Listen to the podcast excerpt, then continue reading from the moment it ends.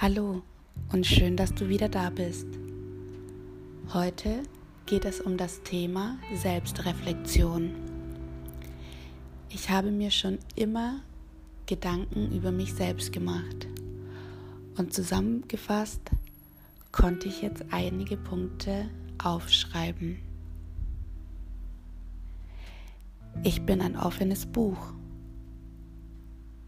doch nicht jeder versteht es ein Fels in der Brandung, doch manchmal auch erschüttert, voller Energie und Ideen.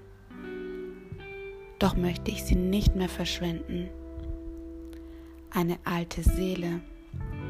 Doch mache ich Fehler und lerne. Voller Liebe, doch gebe ich sie nun mit Bedacht. Ich empfehle dir auch, dich immer wieder selbst zu reflektieren und dir deine eigenen Gedanken über dich selbst aufzuschreiben. Somit fällt es dir leichter, die Dinge zu lieben, die schön sind und es fällt dir leichter, an den Dingen zu arbeiten, die du verbessern möchtest.